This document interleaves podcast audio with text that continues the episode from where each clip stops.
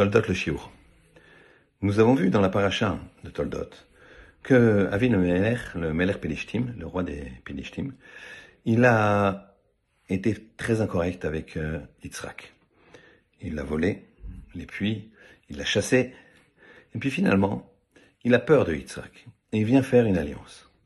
Alors Yitzhak qui a la main dessus, on va dire, qui, le, qui est plus fort, il aurait pu une refuser.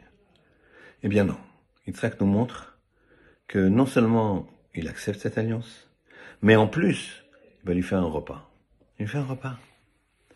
Il le reçoit comme il faut. Ici, ça nous montre un, un vrai moussard, une vraie éthique, une vraie morale.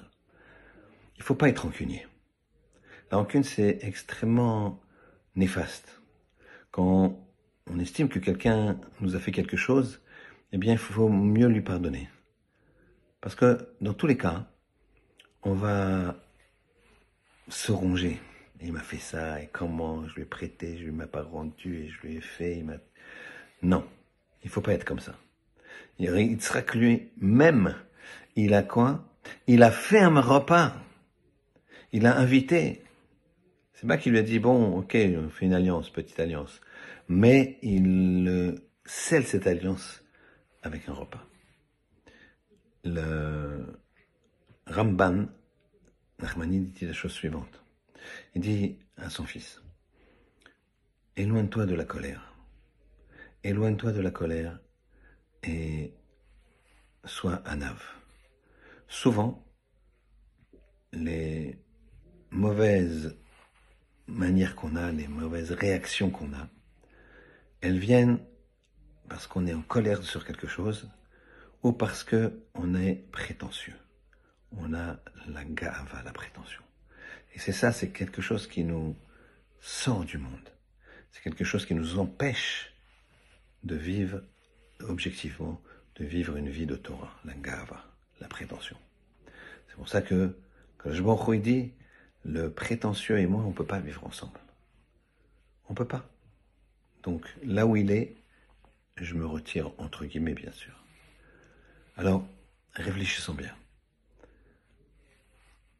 Pour s'améliorer, pour grandir dans la Torah et les mitzvot, il faut travailler ses midotes. Et travailler ses midotes vis-à-vis d'Hachem, c'est, on va dire, subjectif. Pourquoi? Parce que c'est juste mon impression.